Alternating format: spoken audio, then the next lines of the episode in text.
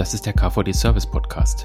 Wir sprechen regelmäßig mit Service-Experten und Entscheidern über aktuelle Themen zum technischen Service, zum klassischen Kundendienst und zu digitalen Dienstleistungen.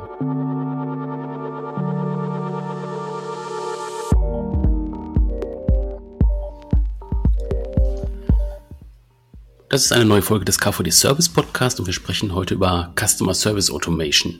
Es geht also im Prinzip um die automatisierte digitale Bearbeitung von Kontakten, jetzt im Kundendienst, im Kundenservice. Ähm, dazu hat der KVD auch eine Umfrage angestoßen. Die ist von der Managementberatung Dr. Fried und Partner durchgeführt worden Ende letzten Jahres. Und heute wollen wir uns mal die Ergebnisse angucken. Also was ist dabei rausgekommen? Wie kann man das auch für die Praxis deuten? Wie kann man das in der Praxis auch anwenden? Dazu habe ich mir zwei Gäste eingeladen. Ähm, dabei ist einmal Stefan Haller von der Dr. Fried und Partner GmbH und dann ist dabei der Thomas Seiler von Gardena. Hallo, die Herren. Hallo. Hallo. Ja, freue mich, dass es das geklappt hat mit dem Termin, auch jetzt in dieser Zusammensetzung, ähm, dass wir darüber sprechen können, weil ich glaube, so können wir ganz gut auf die Umfrageergebnisse einmal von der theoretischen Seite gucken, äh, auf der anderen Seite aber dann auch nochmal in die Praxis gucken, dass wir das so ein bisschen verknüpfen können.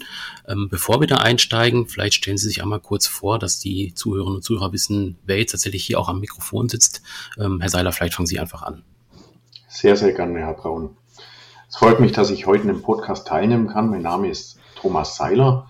Ich bin seit äh, circa sieben Jahren bei Gardena und bin verantwortlich in der Funktion als Senior Director Global After Sales für die Servicedienstleistung rund um Reparatur, Support, als auch Produktberatung. Das Ersatzteilwesen und die Retourenabwicklung gehört genauso ähm, in meinen Aufgabenbereich wie der Weiterverkauf äh, äh von B- und C-Ware auch Wissensmanagement und die Schulung von internen und externen Partnern ähm, gehört in unseren Verantwortungsbereich mit meinem Team. Ja, mein Name ist Stefan Haller. Ich bin geschäftsführender Gesellschafter von der Unternehmensberatung Dr. Fried und Partner in München. Wir sind eine kleine, feine Beratungsboutique, die ein Schwerpunktthema hat. Das dreht sich um das ganze Thema Kunde, Kundenorientierung. Ähm, und in dem Zusammenhang haben wir auch ähm, mit dem KVD das Thema Customer Service Automation nochmal genauer beleuchtet. Hintergrund ist auch die Diskussion, wer sie kennt, ähm, der KVD veröffentlicht ja jedes Jahr den, den Radar, den Trendradar und mhm. ganz viele Thesen im Trendradar zahlen auf das Thema Customer Service Automation ein. Und ähm, das war so die Idee, da nochmal hinter, zu hinterleuchten, wo stehen die Mitglieder des KVDs in dem Thema Customer Service Automation, wie stark wird das schon genutzt und ähm, welche Mehrwerte kann man letztendlich da auch von, welche Mehrwerte werden realisiert in der Umsetzung. Mhm. Ja, wenn wir da einmal reinschauen direkt in die ähm, Umfrage, was sind so die Kernaussagen, die Sie da herausgefunden haben? Also wie ist der Status quo im Prinzip auch bei den KVD-Mitgliedern? Also was wir festgestellt haben, ist, dass ein sehr hoher Anteil, also zwei Drittel der Befragten, äh, angeben, dass sie das Thema Customer Service Automation schon entweder als zentraler Bestandteil oder sehr wichtiger Bestandteil mhm. ähm, der Ausrichtung ihres Kundenservice sehen. Also äh, 26 Prozent sagen, es ist ein ganz zentraler Bestandteil und 37 Prozent sagen, es ist ein zentraler Bestandteil.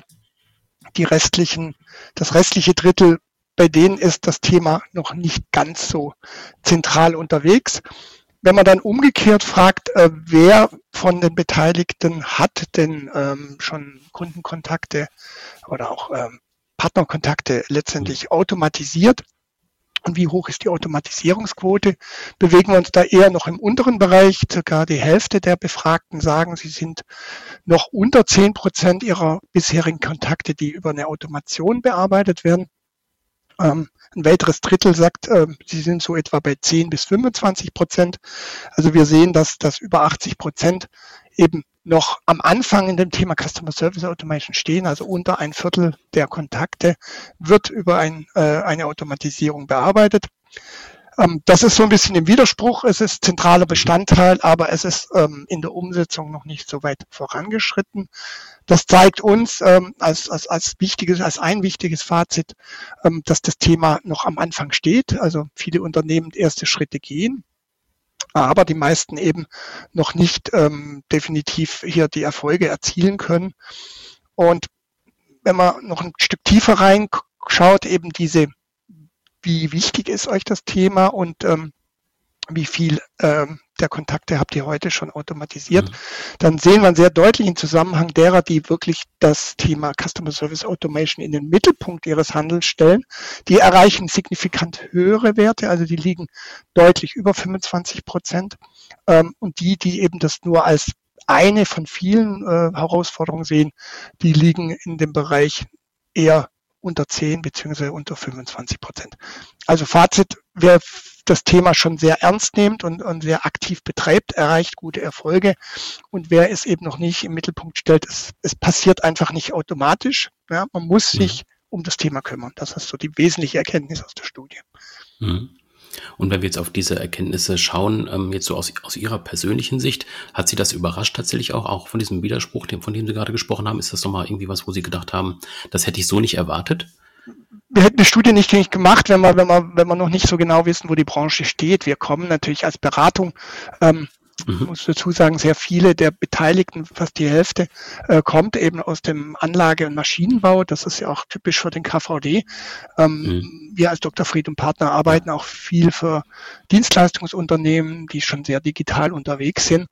Und da haben wir natürlich deutlich höhere äh, mhm. Quoten, aber das ist genau auch unsere, unsere Idee, unseren Auftrag, das mit dem KVD nach vorne zu treiben, eben hier auch den Mitgliedern äh, die Zuversicht zu geben, dass Customer Service Automation ein ganz, ein, ein ganz wichtiger Schatz ist, der sowohl auf, mhm. auf das Thema Kunde einzahlen kann, also einen sehr guten Customer Service auch automatisiert angeboten werden kann. Auf der anderen Seite, und da wird sicherlich der Thomas gleich was dazu sagen von Gardena, ist das natürlich ein tolles Thema, um, um Mitarbeiter zu entlasten, also gerade bei saisonalen Schwankungen oder wöchentlichen Schwankungen, weil ich natürlich durch die Automation viele einfache Kontakte äh, personenbedient eliminieren kann. Das heißt, ich kann die, kann die ähm, Welle etwas glätten. Ich kann auch die einfachen Themen rausnehmen. Das heißt, ich, ich habe auch einen viel interessanteren Job für die Mitarbeiter.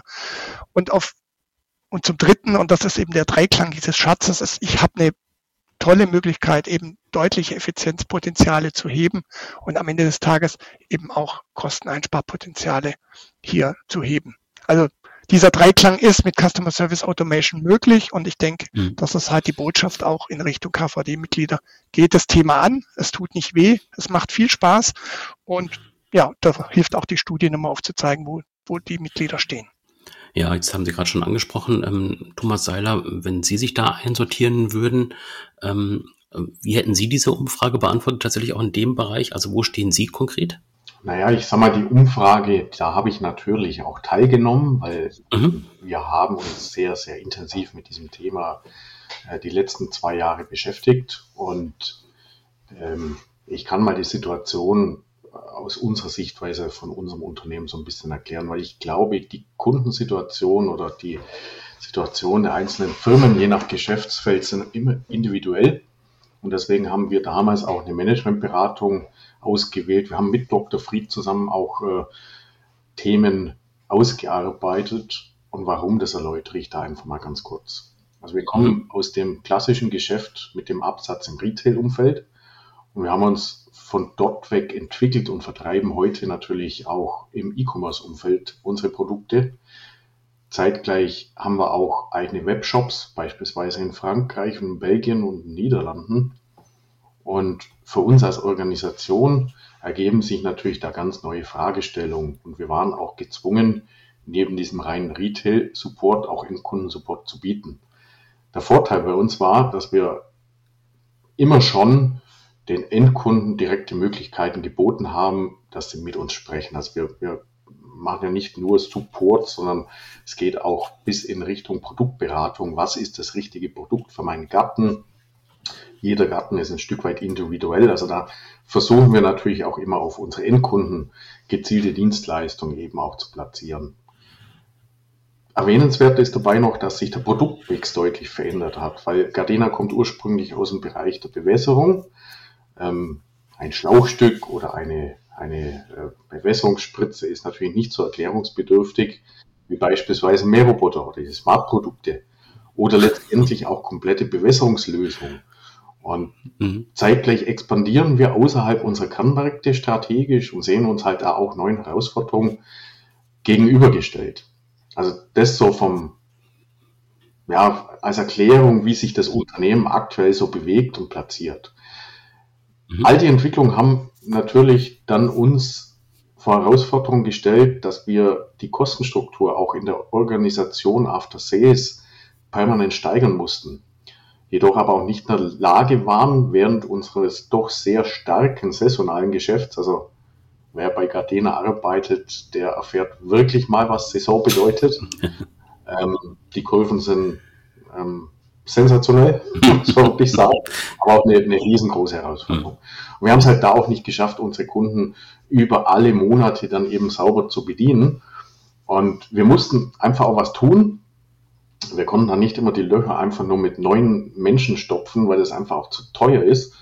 Wir haben dann eben nach Lösungen gesucht. Wir, wir haben, ich habe mich mit meinen Führungskräften eingesperrt und haben mal reflektiert, was tun wir heute und was gibt es eben in der Zukunft, welche Technologien sind eben da. Und an der Stelle war uns ziemlich klar, dass Automatisierung uns dabei helfen kann. Und wir wussten aber nicht genau, wie wir es anpacken sollen. Also wir haben so ein bisschen den Grundstein an der Stelle gelegt, wir wollen es tun. Wir hatten als Management-Team direkt entschieden, das wollen wir.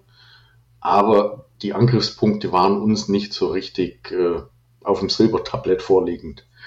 Und dann haben wir entschieden, dass wir eben eine Managementberatung mit Dr. Frieden Partner einsetzen, um eine Blitzlichtanalyse zu fahren. Die haben wir in 2022 eben auch durchgeführt und diese Blitzlichtanalyse, die ging gar nicht so lang. Also uns war es wichtig, eine kurze Laufzeit, aber einen kompletten Blick auf alles, was wir tun. Und da hat dann Dr. Fried und Partner neben der eigenen Organisation externe Partner auch besucht. Wir nutzen einen externen Partner im Bereich des First Level Support und hat einfach eine Analyse durchgeführt des Status quo und uns dann eben einen Managementbericht äh, zur Verfügung gestellt, welcher es dann doch in sich hatte. Mhm. Und in der Nutshell waren halt bei uns Kontakte breit gestreut. Wir, wir, wir kannten nicht alle Kontaktgründe ähm, Telefonnummern hat man an verschiedenen Punkten angegeben. Fax war auf der Homepage, auch die Adresse mit Namen der Geschäftsführer, die haben wir konsequent irgendwo benannt gehabt. Und, und somit war das auch kein Wunder, dass die Geschäftsführer auch Briefe erhalten haben ähm, von unseren Endkunden, weil es geht natürlich in einem Unternehmen nicht immer alles sauber vonstatten. Dafür sind wir auch da im Service und äh, natürlich, wenn sich Kunden beschweren, wenn Kunden irgendwelche Anliegen haben, sind sie bei mir in der Organisation am besten aufgehoben. Aber es gibt eben auch Menschen, die dann ähm, Briefe an Geschäftsführer etc. Äh, geschrieben haben. Und das haben wir auch immer sauber abgewickelt, aber wir haben uns immer gefragt, warum passiert das? Natürlich, äh, nach der Blitzlichtanalyse war uns das dann auch deutlich klar. Ähm, vieles wurde nicht effizient bearbeitet, Automatisierungen fehlten eben teilweise, dadurch drückte das auch auf die Stimmung der Mitarbeiter, speziell während der Saison. Und den Kunden konnten wir eben teils nicht dieses herausragende Serviceerlebnis bieten, für das wir einstehen. Wir mussten das Ganze einmal erst sortieren, nachdem uns das äh, präsentiert wurde und wir haben es dann in Workshops weggeschlossen und haben eben angefangen eine Planung. Wir waren dann eben auch in der Budgetplanung, bedeutet die Blitzlichtanalyse war direkt während der Saison, das war uns immer wichtig. Ähm, dass da auch niemand irgendwie mauschen kann, sondern äh, so wie wir arbeiten, das wollten wir in der Blitzlichtanalyse eben analysiert haben.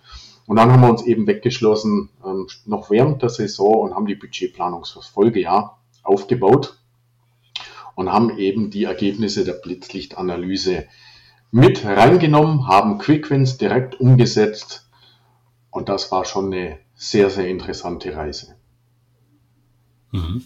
Ähm, Herr Haller, können Sie aus, aus Ihrer Perspektive noch was sagen? Wie haben Sie den Prozess begleitet? Wie haben Sie den auch gesehen?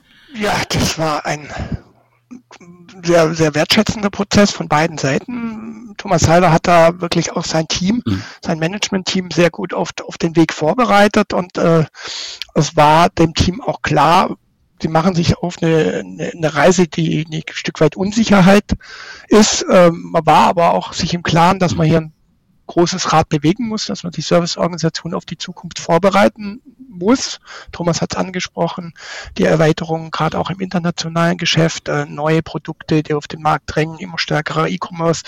Ähm, verbunden mit dieser Saisonalität. Aber das Team war wirklich bereit, äh, mit uns zu gehen und äh, war auch kritikbereit. Also oftmals, also man hat akzeptiert, dass, dass das, wie es in Vergangenheit gelaufen ist, so nicht mehr weitergehen kann, ohne das jetzt als Vorwurf zu sehen und hat sich aufgemacht, die Themen zu machen. Und das, das Schöne war in dem Team, dass wir sehr wertschätzend in, in die sogenannte Kontaktgrundanalyse eingestiegen sind.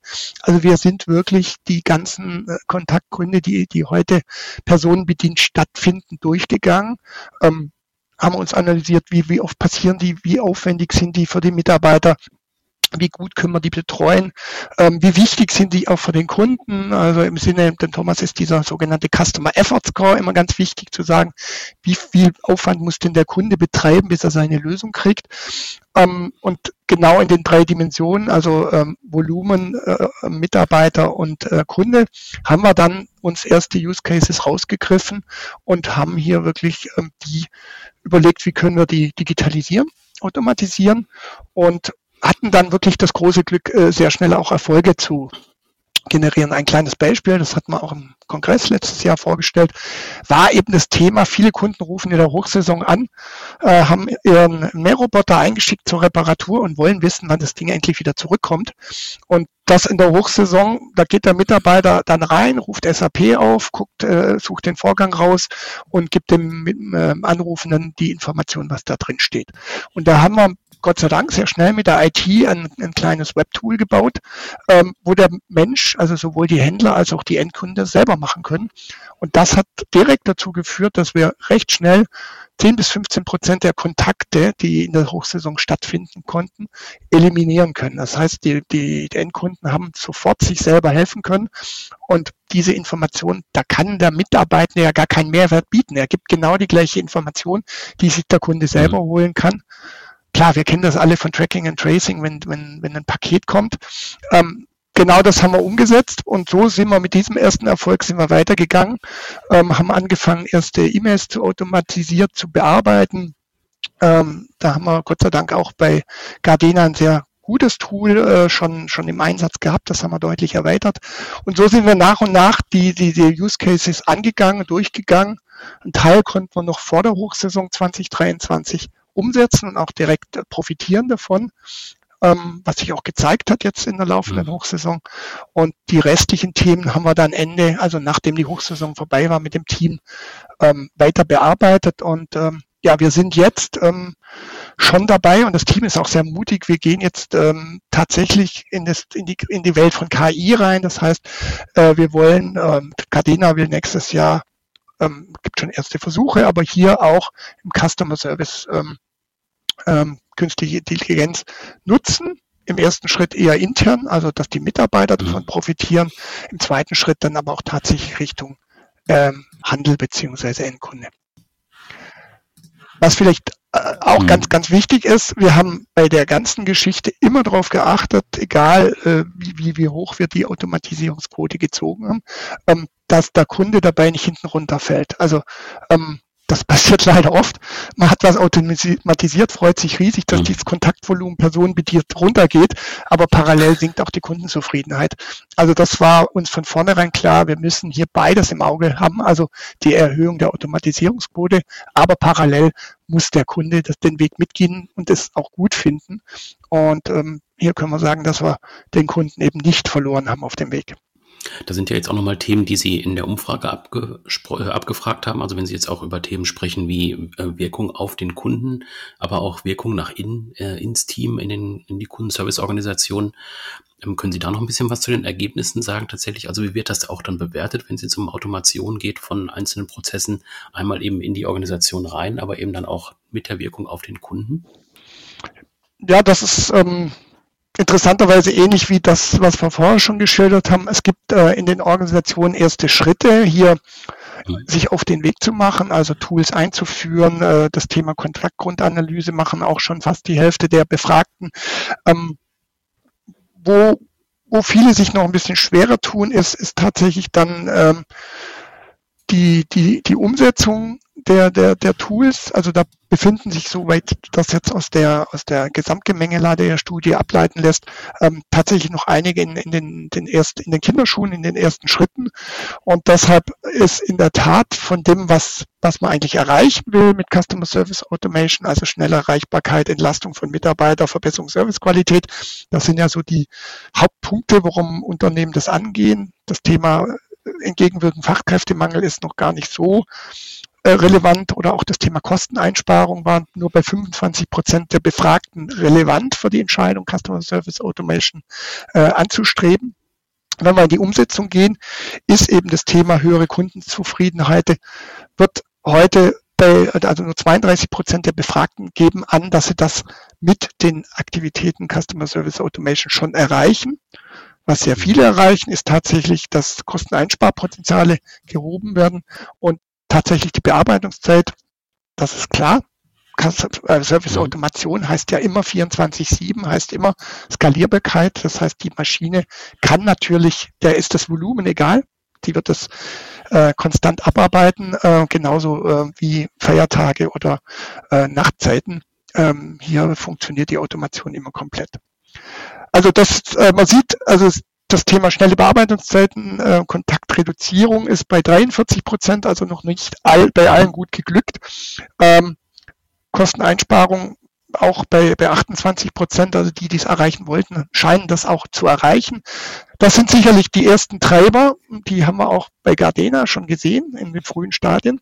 Ähm, aber bei den, bei den, bei, bei den meisten Unternehmen äh, kann das noch nicht so realisiert werden, wie erhofft. Mhm. Ja, wenn wir da nochmal auf die Gardena-Seite schauen, ähm, Herr Seiler, können Sie da nochmal so ein paar ja, Insights uns auch nochmal verraten? Also wie ist tatsächlich auch so die erste Resonanz gewesen im Team und dann natürlich auch nochmal als Effekt dann gegenüber dem Kunden oder ne, generell äh, gegenüber den Kunden?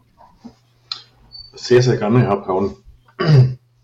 Also bei uns ähm, war es so, ich hatte ja erwähnt, wir haben dann die Budgetplanung für zwei, äh, 2023 aufgesetzt mhm. und unsere Bedarfe eben auch mutig ins Budget eingebracht, um ein Projekt ins Leben zu rufen. Da haben wir lange überlegt, wie wir das auch benennen und der Projektname war dann Chicago, weil meines Erachtens und auch äh, Erachtens von äh, Stefan Haller Chicago die schönste Stadt in den USA ist und wir haben uns eben da für diesen Namen entschieden. Eine mhm. Brücke zu, zur Namensgebung Chicago brauche ich da später noch, weil wir haben dann erstmal beschrieben, dieses Chicago-Projekt soll dann um die konsequente Kontaktvermeidung gehen, um die Automatisierung und eine Umstrukturierung der kompletten Kontaktbearbeitung inklusive der Ausschreibung unseres externen First-Level-Support-Partners, weil wir uns bewusst waren, dass wir neue Fähigkeiten gebraucht haben und wir mussten da eventuell eben auch den Partner tauschen. Die Kernmitarbeiter des Projekts sind dann zu Beginn zum Kickoff mit Baseballmützen, Chicago Baseballmützen durch die Firma gelaufen und dadurch konnte man natürlich die nötige Awareness für das Projekt intern schaffen. Und das hat dann schon für Interesse gesorgt äh, bei verschiedenen Fachbereichen. Mhm. Insgesamt im Projektverlauf konnte sich unser Bereich natürlich auch deutlich mit Know-how platzieren. Wir geben heute Kontaktpunkte vor, wir steuern Wissen durch, ähm, Inhalte geben wir eben vor und der Service wurde dadurch nochmal deutlicher im Unternehmen sichtbar, also in der internen Sichtweise. Wir sind am Steuer für das Thema und wir geben auch Vorschläge für die Zukunft vor. Es war insgesamt natürlich ein großes Projekt, ich würde sogar sagen, riesiges Projekt, wo wir schon auch Respekt hatten, weil wir den Fokus eben so gelegt haben und auch sehr, sehr mutig entschieden haben, das zu tun. Und das wurde auf den Schultern meines Teams verteilt, da es mir auch gelungen ist, das Team eben hinter diese Idee zu bringen. Mhm. Und am Ende war das, was wir gemacht haben, einfach eine Team-Challenge. Denn das Team hat ähm, einfach nicht nur ausgewertet, äh, also das erste hat angefangen, hat ausgewertet, das nächste ging vor, hat Systeme entwickelt, das andere Team hat sofort Content bereitgestellt. Das heißt, wir haben da mit kleinen Schritten begonnen, anhand der Kontaktanalyse Themen zu tun, aber wir sind dann auch sehr, sehr mutig auf dem Weg nach vorne vorangeschritten und haben auch deutliche größere Schritte gemacht, wo wir auch äh, in Kauf genommen haben, dass wir mal Fehler machen, dass wir einfach mal ein Risiko gehen, dass wir äh, eben nach dem Motto Test, Learn, Modify ein Stück weit uns nach vorne bewegen. Und das hat die Teams dann auch motiviert, weil die kleine Erfolge gesehen haben, aber auch größere Schritte. Und wenn eben Herausforderungen gekommen sind, dann haben wir die genommen und haben wir die einfach gelöst. Und dabei wurden die Teams nach und nach eben auch ähm, verkleinert oder vergrößert. Wir haben versucht, die Teams eben so zu strukturieren nach den Arbeitspaketen, ziemlich agil und haben dann eben neue Fähigkeiten und Zuständigkeiten festgelegt. Es konnten sich dann auch Mitarbeiter, einige Mitarbeiter in ihrem Karrierepfad entwickeln. Denn es ging eben so weit, dass wir auch entschieden haben, dass wir gewisse neue Arbeitsbilder haben, mhm. die dann eben auch einer permanenten Stelle, in einer permanenten Stelle geendet haben. Und äh, jetzt kann man sich natürlich fragen, Mensch, hat der Gardena jetzt Geld in die Hand genommen und hat da jetzt Menschen eingestellt, um das zu tun? Nein, das haben wir eben nicht gemacht. Also wir hatten sofort Effizienzen, wir konnten eben auch Kosten reduzieren und das war alles ziemlich überraschend. Das würde ich aber nachher noch mal ein bisschen erläutern. Mhm. Und mein Team kam dann auch zu mir und hat mich eben noch mal herausgefordert, denn als dann ChatGPT auf den Markt kam, da war das wie so eine Eigendynamik, wo das Team auch ja. mich gefragt hat, ey, wir sehen da super tolle Ideen, das könnte ganz toll zu uns passen und ich hatte da echt datenschutzrechtlich äh, erstmal so ein bisschen Bauchschmerzen. Aber auch ich selbst hatte halt den Fokus und habe gesagt, nee, ich unterstütze da, weil der Fisch stinkt ja immer im Kopf zuerst. Ja? Das, mhm. Deswegen äh, musste ich mich da auch ziemlich selbst reflektieren und habe dann auch versucht, da zu unterstützen und eben das auch auf die Spur zu bekommen. Und es ist uns auch gelungen. Also mit meinem Fokus, mit der Unterstützung des Teams, mit dieser Awareness im Unternehmen für dieses Projekt, habe ich auch von unseren Datenschutzbeauftragten diese Unterstützung bekommen, die notwendig ist. Und die, die in der kommenden Saison wird das Team eben auch mit ChatGPT und Übersetzungsservice, wir müssen gar nicht mehr alles schreiben, tun, eben auch die Kunden bedienen können. Und damit haben wir dann Freiräume, die wir effizient auch wieder einsetzen können für, ich sag mal, für, für Erstellung von Inhalten, für für auch die Zeit, die wir mit dem Kunden am Ende verbringen können. Also wie viel Zeit hat so ein Agent, um eben einen wertvollen Passionate Gardener, sagen wir mal, eben auch zu bedienen. Und äh, da haben wir uns also nochmal deutlich entwickelt. Das heißt, wir konnten direkt im ersten Jahr nach dieser Blitzlichtanalyse und eben mit der Umsetzung Kosten reduzieren. Wir konnten Mitarbeiter deutlich entlasten, sehr, sehr deutlich. Ähm, zusätzlich sogar auch Mitarbeiter nicht nachbesetzen, jedoch auch neue Stellen ausschreiben für neue Fähigkeiten, welche wir eben künftig benötigen. Das heißt, wir haben wirklich in der Organisation angefangen umzubauen. Und auch, auch diese Bereitschaft und diesen Veränderungswillen in der Führungsmannschaft, den, den braucht man natürlich.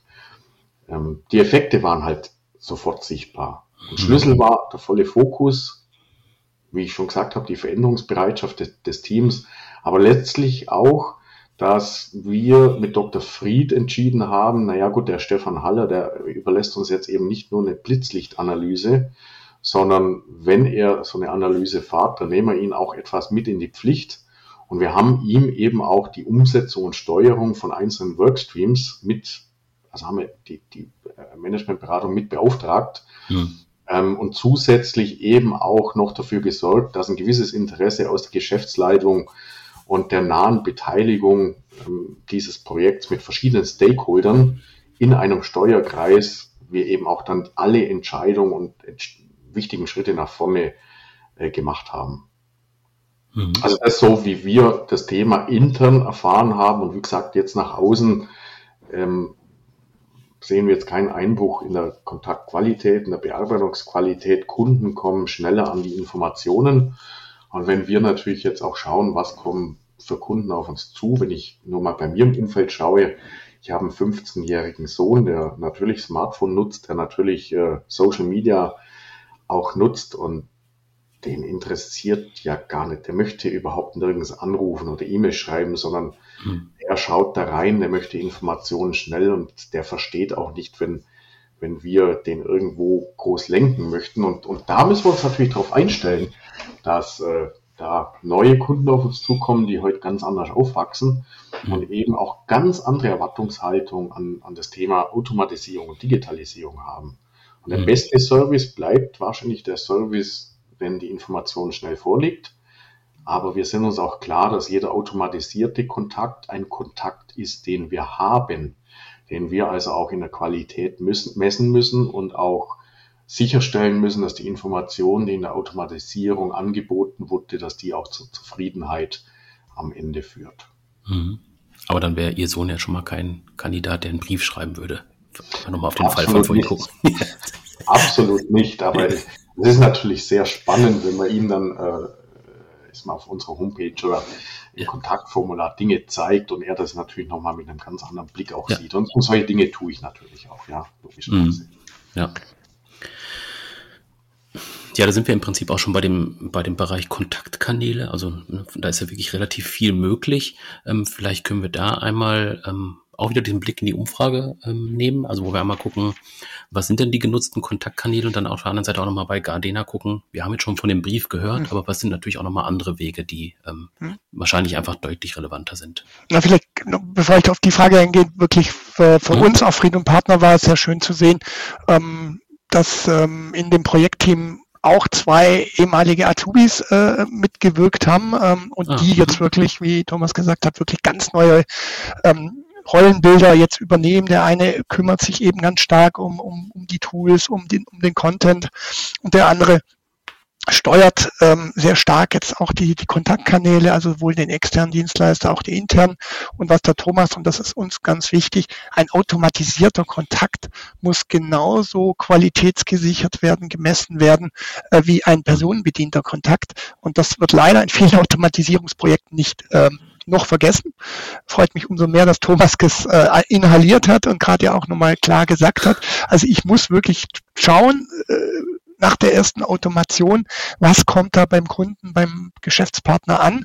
Ist das äh, die Qualität, die wir wünschen? Wie gesagt, jeder Mitarbeiter hat äh, irgendwelche Audits oder Silent Monitoring, was man in den letzten Jahren alles aufgebaut haben, um zu gucken, dass der, dass der qualitativ äh, das tut, was erforderlich ist. Bei der Automation wird es leider oft vergessen. Das haben wir super implementiert. Dadurch konnten wir auch zwei sehr junge, sehr hoch motivierte Mitarbeiter ähm, binden in die Organisation, in das Projektteam und das macht riesig Spaß, da auch den, die Symbiose eben zu sehen äh, zwischen, zwischen den äh, Führungskräften und dann den neuen Kollegen, die da jetzt eben mitwirken. Und das ist ein ganz toller Erfolgsfaktor auch in dem Projekt geworden, dass, dass die die Möglichkeit mhm. gekriegt haben. Ich weiß nicht, Thomas, äh, vielleicht kannst du auch nochmal sagen, ob es das schon mal gab, dass Azubis tatsächlich in einer Serviceorganisation nach ihrer Ausbildung bleiben. Ähm, aber dadurch, dass wir hier wirklich spannende digitale Jobprofile geschaffen haben, ähm, die jetzt auch hochintelligent mit, äh, mit äh, Power BI arbeiten, eben ähm, sehr gute Reportings aufbereiten, die auch wieder Sichtbarkeit, Thomas hat gesagt, das ist ganz wichtig für den Serviceorganisation, diese Sichtbarkeit nach oben. Hoppala, der Service, der dreht sich da, die, die, die nutzen neue Kanäle, die gehen das wirklich progressiv an und die bieten tolle Angebote. Und das jetzt auch nochmal rüber zum, ähm, zu, zu den Kontaktkanälen. Wir haben in dem Bild, da gibt es eine sehr schöne Matrix, die wir aus, aus der Befragung entwickelt haben. Es gibt eigentlich momentan drei Gruppen an Kontaktkanälen. Das eine sind die, die Sterbenden, dazu gehört das Fax, der Brief ähm, und die SMS oder MMS. Ähm, die meisten Organisationen, wo wir in der Beratung hinkommen, haben das noch, sind also nach wie vor nicht bereit, diese Kanäle abzuschalten. Also bei Fried und Partner haben wir, glaube äh, schon im letzten Jahrhundert gesagt, wir haben kein Fax mehr. Äh, aber äh, bei vielen, gerade jetzt im Maschinenbau, die sagen, wir brauchen ein Faxgerät. Dann haben wir die Volumenkanäle. Das ist ähm, die Telefonie und, und das E-Mail. Ähm, da muss, ähm, da hat in der Tat bei den meisten Situationen, Kundensituationen, wo wir reinkommen, hat die E-Mail ähm, das Telefon überholt. Also der, ähm, mhm. ist aber nach wie vor bei vielen Organisationen ähm, die Telefonie wird sehr gut gemessen, Service Level und so weiter. Bei der E-Mail-Bearbeitung weiß man dann nicht so genau. Ähm, wie ist eigentlich die Bearbeitungsquote, wie ist die Bearbeitungszeit, wie ist die Zufriedenheit.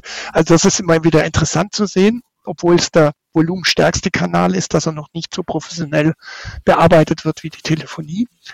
Da sind natürlich die meisten Organisationen eben beschäftigt, dieses Volumen möglichst zeitnah eben abzubearbeiten in einer hohen Qualität. Das beschäftigt die Organisation am meisten.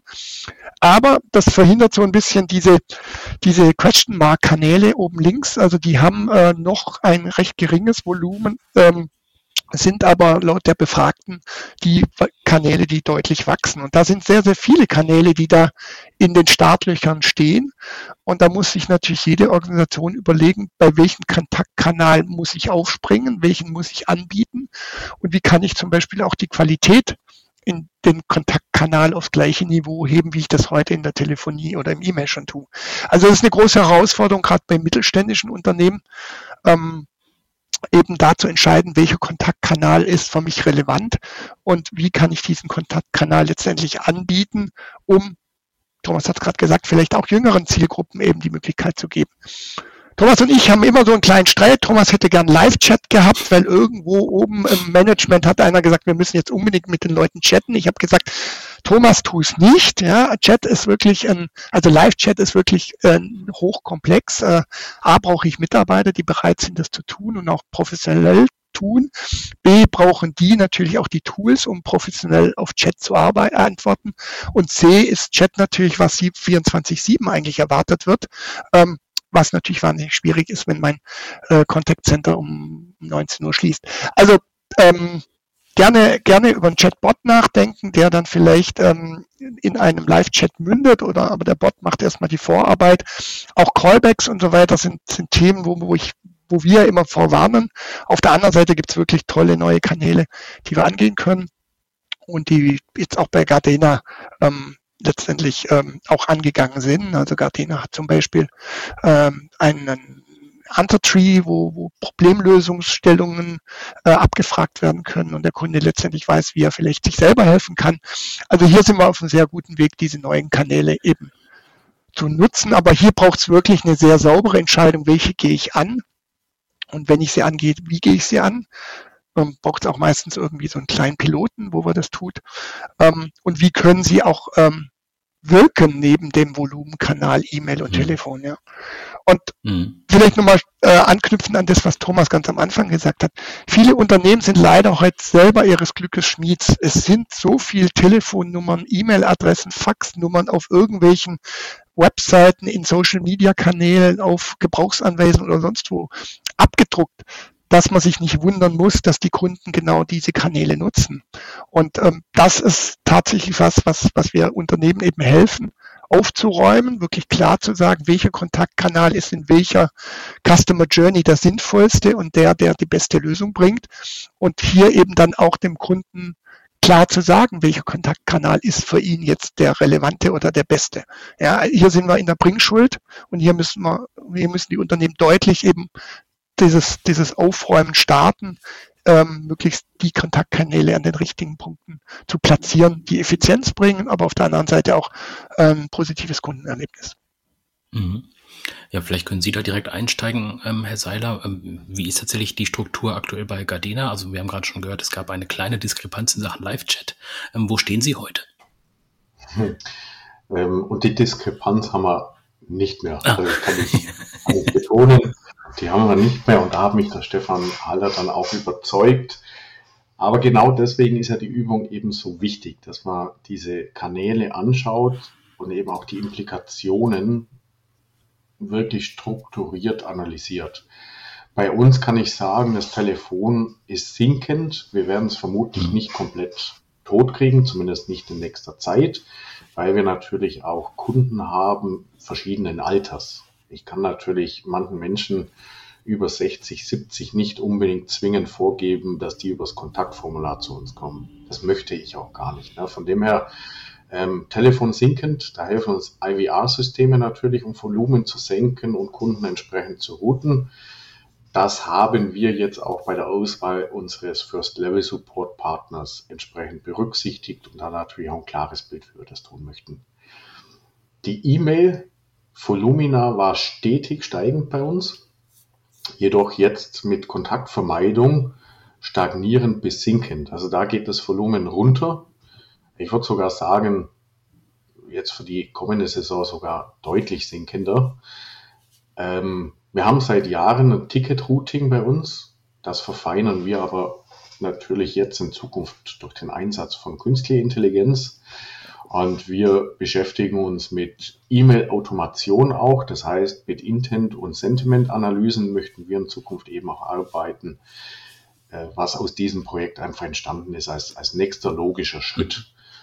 Ähm, genau. Ansonsten Self-Service bei uns FAQ, also die Frequently Asked Questions haben wir auf der Homepage, die werden natürlich sehr gut genutzt vom Kunden. Das nimmt uns auch viel Anfragevolumen. Wir haben da auch teils dynamische FAQs auf der Homepage, die lernen mit. Ja, also was wurde bei welchen Schlagworten, was hat am besten geholfen. Ähm, das ist ein Angebot, das schalten wir konsequent vor das Kontaktformular beziehungsweise ins Kontaktformular. Das können Sie selber mal ausprobieren, wenn Sie bei uns versuchen, eben ähm, Mähroboter blinkt blau. Wenn Sie sowas eingeben, dann werden Sie relativ schnell sehen, dass Sie äh, da viele Informationen direkt an die Hand bekommen, weil wir natürlich das E-Mail vermeiden möchten mhm. und am Ende die Lösung direkt bei der Eingabe bereitstellen wollen. Genau, ansonsten Chatbot ist bei uns stark steigend, speziell für die erklärungsbedürftige Produkte logischerweise. Da haben wir viele Lösungsbäume gebaut. Da haben wir, also da haben wir jetzt ein Team von technischen Editoren, die früher E-Mails bearbeitet haben, die sich da eben gut eignen, die eben hergehen und Lösungsbäume bauen, die neue Use Cases anschauen, wie zum Beispiel, was in unseren Köpfen jetzt vorgeht, ist Bildererkennung für die Produktidentifikation, wo wir uns noch beschäftigen möchten. Wir haben einfach äh, aus den Jahrzehnten, wo wir Produkte verkaufen, unterschiedlichste äh, äh Wandschlauch Boxen oder eben auch äh, äh, Produkte, wo wir, ich meine, bei uns kriegt man auch Produkte für irgendwelche ähm, Spritzen, Brausen, da kriegt man noch Ersatzteile über lange Jahre hinweg und da scheitert es oft an der Identifikation, welches Produkt habe ich denn genau, damit ich dann auf unserer Homepage eben auch das Ersatzteil identifizieren kann. Und da gibt es auch Technologien mit Bilderkennung. Ich mache ein Foto, werde geroutet. Also solche Themen beschäftigen uns ähm, bis hin natürlich der kompletten Produktberatung für die erklärungsbedürftigen Produkte, klassische Fragen. Brauche ich einen Smart oder reicht mir der Bluetooth Mähroboter? Wie groß brauche ich den? Wie viel, wie viel Steigung kann der? Wie bekomme ich jetzt raus, welcher Mähroboter eben der richtige für meinen Garten ist, etc. Also das, das äh, lässt sich äh, sehr stark mit, mit Chatbots eben auch äh, beantworten Ansonsten, was haben wir sonst im Angebot? Rückrufe bieten wir an oder noch lieber die E-Mail-Antwort des Second Level. Das wird also auch konsequent äh, so durchgeführt. Wir versuchen so viel wie möglich Kommunikation in die geschriebene Kommunikation bekommen, weil wir dann eben auch analysieren können und später eben auch bei Bedarf automatisieren können. Mhm. Stefan Haller hat noch erwähnt, dass das Thema Track and Trace war ein großer Hebel bei uns ähm, das war auch relativ zügig on the fly dann gelöst haben. Wir hatten einfach festgestellt, dass es doch Kunden gibt, speziell in der Saison, äh, wenn, wenn der Rasen wächst und der Mähroboter ausfällt, da gibt es einfach ungeduldige Kunden und ich verstehe die auch nicht. Also das ist, ähm, das ist dann schon ein Problem. Ein, viele Kunden haben nicht mal mehr ein Handmäher. Die verlassen sich eben auf den Mähroboter und wenn der Mähroboter mal zwei, drei Tage weg ist und die nicht wissen, ist er schon in der Reparatur, ist er auf dem Rückweg, äh, dann rufen die an, dann schreiben die Kunden eben auch E-Mails. Und da bieten wir jetzt eben auch Auskünfte ähm, über unsere Homepage, wo die Kunden sich einloggen können und einfach eingeben können ihre, ihre äh, Nummer und die sehen dann auch, wie weit wir sind oder ob wir länger brauchen etc. Das nimmt ganz viele manuelle Anfragen, die wir einfach früher hatten. Der direkte Chat wurde von unserer Seite aus fokussiert. Wir hatten die Idee, dass wir sagen, na ja, von der Consumer Journey, wenn der Kunde anfängt und er scheitert auf der Homepage und er findet nichts, schalten wir einen Agenten dazu und versuchen eben dann äh, da den Kunden zu unterstützen und zu beantworten. Aber die Herausforderung an der Stelle ist, dass der Agent, den ich brauche, an dem Punkt gar nicht äh, erreichbar ist und ich dann eigentlich nur dafür sorge, dass ich eben unzufriedene Kunden habe. Deswegen haben wir gesagt, Direct Chat im technischen Umfeld weniger. In der Produktberatung ist es noch nicht ganz vom Tisch, speziell wenn wir jetzt sprechen über ähm, E-Commerce, eigene E-Commerce Shops, die wir haben, also unsere eigenen Shops in Frankreich, äh, Niederlande, Belgien. Da wird das bestimmt noch mal ein Thema werden, aber dann eher in der Beratung am Checkout-Prozess, wo wir dann eben anbieten möchten, ähm, das sind Produkte im Warenkorb, Kunde fühlt sich eben nicht ganz sicher, habe ich jetzt das Richtige ausgewählt. Speziell in der Bewässerungslösung, da geht es dann schon um ganz viele Teile auch, die ich da brauche für den Garten. Mhm. Dass wir uns da nochmal zuschalten und dann nochmal für ein Stück weit Sicherheit sorgen und dann auch äh, natürlich versuchen, den Auftrag mit dem Kunden auch zu machen. Mhm. Also deswegen, da haben wir wieder so ein bisschen, ich würde nicht sagen Konflikt, der Stefan Halle und ich, aber ich habe es noch nicht ganz aus dem Kopf. aber ich glaube, der Use Case muss einfach passen. Ja, und für, für die technische Beratung, für das, für, für das, was wir bisher getan haben, war es nicht das, was der Kunde erwartet. Und da, hat, da haben wir uns dann auch überzeugen lassen. Ähm, wo ich noch ein großes Interesse habe, ist an dem Thema VoiceBot. Das wird sich sicherlich noch entwickeln. Da war auch in der Umfrage, habe ich gesehen, ähm, da beschäftigen sich noch wenige damit. Da glaube ich, da wird jetzt vieles auf uns zukommen. Ähm, ist aktuell auch noch nicht unser Fokus, aber wir bleiben da dran. Speziell auch, weil ich immer visionär bin und natürlich, wenn wir jetzt mal uns überlegen, was passiert durch ChatGPT so in der Zukunft mit Produkten, ein Automobil wird ja in Zukunft ein ganz anderes Erlebnis bieten. Ja. Ähm, wir haben ja heute schon Spracherkennung im Auto. Wir können die Klimaanlage anschalten. Wir können natürlich äh, äh, die Sitzheizung anschalten. Mhm. Aber in der Zukunft wird das Auto vermutlich mit uns sprechen und sagen, lieber Thomas, ich sehe, du bist gerade müde. Soll ich dir einen Kaffee bestellen in der nächsten Raststätte oder soll ich dir die Massage im Sitz anschalten? Ähm, ich antworte dann eben mit Ja und Nein. Ich frage im Gegenzug, wo gibt es denn heute Abend ein Ticket für ein Konzert und das Auto wird eben mit mir sprechen. Ja, das kommt auf uns zu und das geht vermutlich schneller, wie als dass wir uns das vorstellen können. Und deswegen ähm, ruhe ich mich nicht aus, sondern wir bleiben da dran. Das ist immer unsere, unsere Marschroute. Wir haben das jetzt begonnen und wir bleiben dran. Mhm. Das ist ja im Prinzip auch schon so ein, so ein Blick in die Zukunft, ähm, würde ich sagen. Also wenn wir da nochmal einmal auch nochmal diesen Link zur Umfrage hinbekommen, ähm, was schließen Sie jetzt aus der Umfrage tatsächlich? Ähm, wo wird sich weiterhin entwickeln oder wo sehen Sie auch nochmal Potenziale? Auf der einen Seite ähm, bei den bei den Serviceorganisationen, auf der anderen Seite aber auch eben, was fehlt da tatsächlich noch, um das auch umsetzen zu können? Sie haben von der Diskrepanz am Anfang gesprochen zwischen der Relevanz des Themas und äh, ja, dem Umsetzungsgrad. Ähm, also wo sehen Sie da nochmal Potenzial, einmal beim KVD vielleicht auch an, Angebote zu machen und auf der anderen Seite eben, wo wird es sich dann hin entwickeln?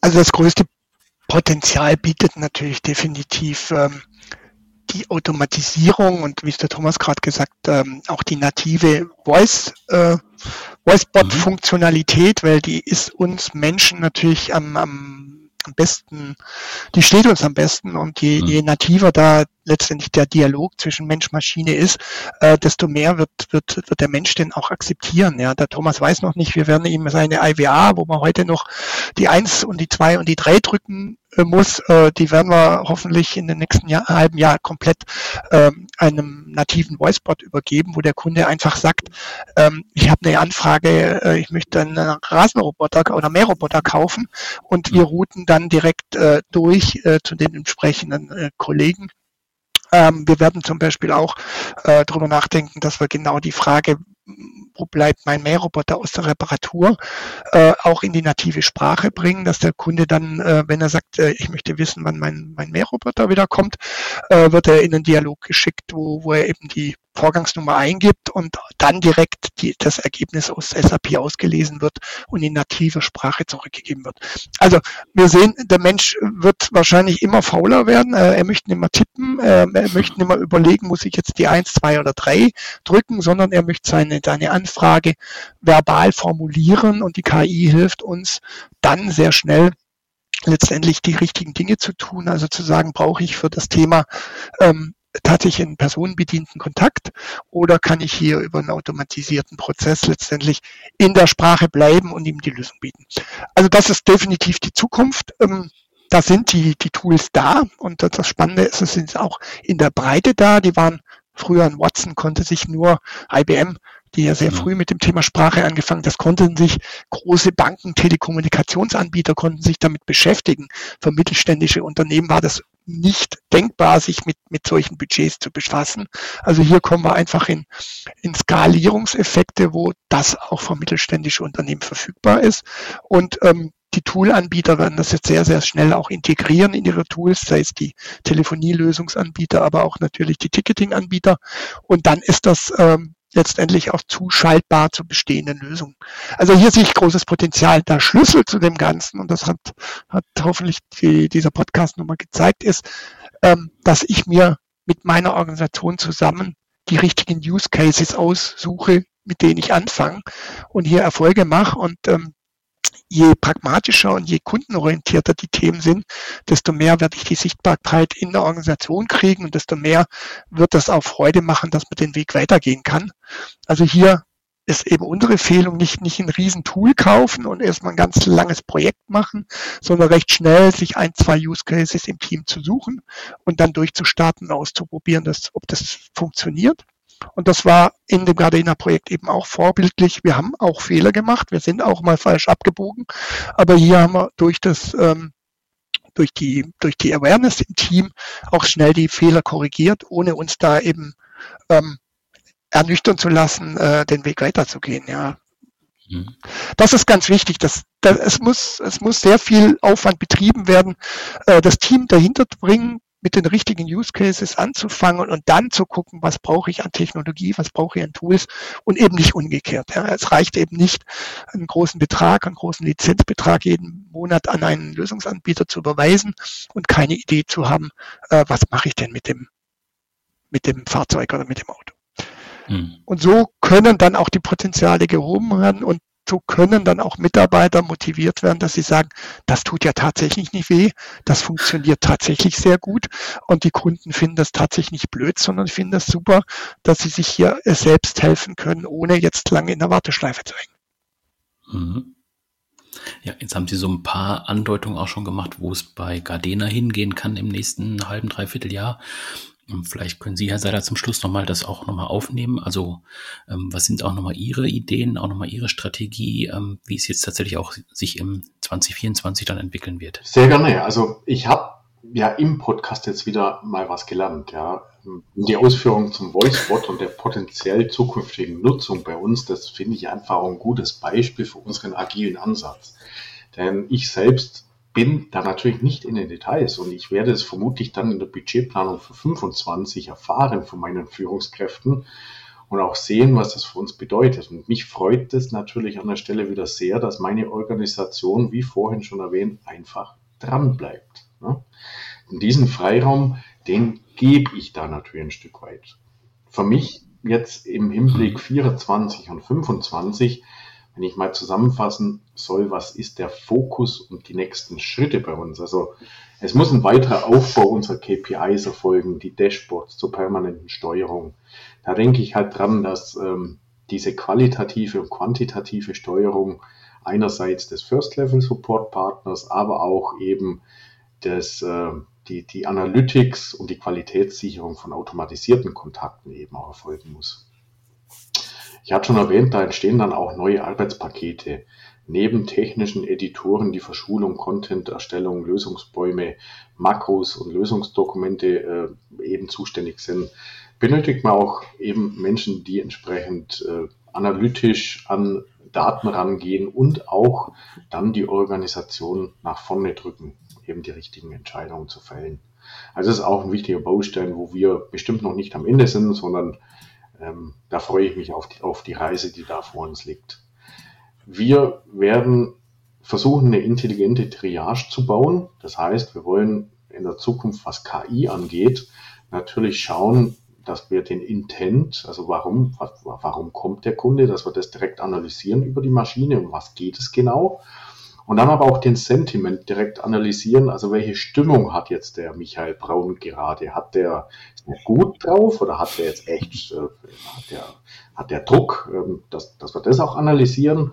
Und dann noch die Identifikation der Sprache hinterher schalten und wir daraus dann entscheiden über das Routing, das möchten wir komplett neu denken, ähm, wird jetzt aufgrund der Stimmung priorisiert und machen wir es eben nicht automatisiert weil der Intent oder Sentiment eben die automatische Antwort nicht ähm, die da eben nicht intelligent wäre.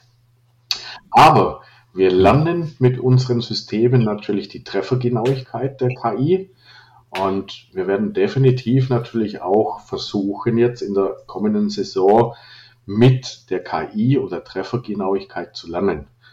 Ähm, da denke ich eben dran, dass wir sagen, wenn die KI sagt, ich bin mir zu 99, 100 Prozent sicher, dass ich die Antwort habe, dass wir speziell, wenn wir in Rückstandssituationen kommen werden, und das kann eben sein, wenn die Sonne scheint, recht lang und es ist warm und das Gras wächst noch, dann, dann kommt bei uns exorbitantes Volumen an.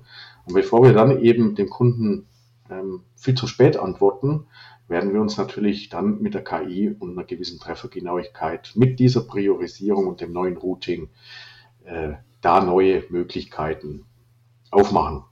Am Ende für 24 ist mir noch ein wichtiger Baustein, wo die, wo die Mitarbeiter oder die Führungskräfte an den Mitarbeitern und Agenten dranbleiben müssen. Wir nutzen ChatGPT und auch Makrovorschläge. Das heißt, die, die Mitarbeiter, Agenten müssen nicht mehr alles textlich einzeln runterschreiben und noch schön und sexy machen. Also wir haben hier ähm, Antworten durch Stichworte und mit zwei, drei einfachen Klicks wird der Text eben auch individuell schön gemacht, auf den Kunden auch zugeschnitten. Das spart Zeit, das spart eben Aufwand und äh, dadurch werden unsere Mitarbeiter auch deutlich motivierter in die Saison gehen, weil wir ihnen eben auch Drucksituationen nehmen. Und auf dem Ausblick nach vorne neue Kanäle natürlich bei Bedarf definieren. Ich hatte es vorher erwähnt, Message, Messenger oder Chat im, im Bereich E-Commerce. Ähm, da bleiben wir offen. Und alles weitere, was sich so bei uns entwickelt, ähm, ich gehe davon aus, dass ich wieder auf dem Service-Kongress in Essen, ähm, ich glaube terminlich äh, passt das bei mir rein, dann natürlich auch da sein werde und äh, freue mich da auch auf Gespräche mit allen möglichen Mitgliedern des KVD. Mhm. Ja, also da können wir uns dann auf jeden Fall auch nochmal unterhalten, weil ich dann ja auch die äh, Sommersaison hinter mir habe und dann auch nochmal erzählen kann, ob ich auch einen Kontakt hatte zu Gardena, je nachdem, was unser Bewässerungssystem macht über den Sommer. Ähm, Sehr gut. Ja, genau. Da kann ich vielleicht immer am Münsterbraun. ja, das bekommen Sie dann auch. Gut, ähm, ja, für heute erstmal vielen Dank, ähm, dass Sie beide ähm, Gast waren bei uns im Service-Podcast. Ähm, wer sich die Umfrage nochmal anschauen möchte, auch die Ergebnisse nochmal anschauen möchte, die finden sich natürlich auf der KVD-Webseite. Ähm, kann man nochmal reinschauen. Und ja, genau, wie gesagt, sonst ähm, bei Interesse einfach auf die beiden Herren zugehen, wenn es da nochmal Rückfragen gibt zu dem Projekt oder auch zur Umfrage. Und sonst sieht man sich spätestens im November auf dem Kongress. Vielen Dank für heute. Bis dann. Vielen Dank. Wiederhören. Vielen Dank. Tschüss. Tschüss.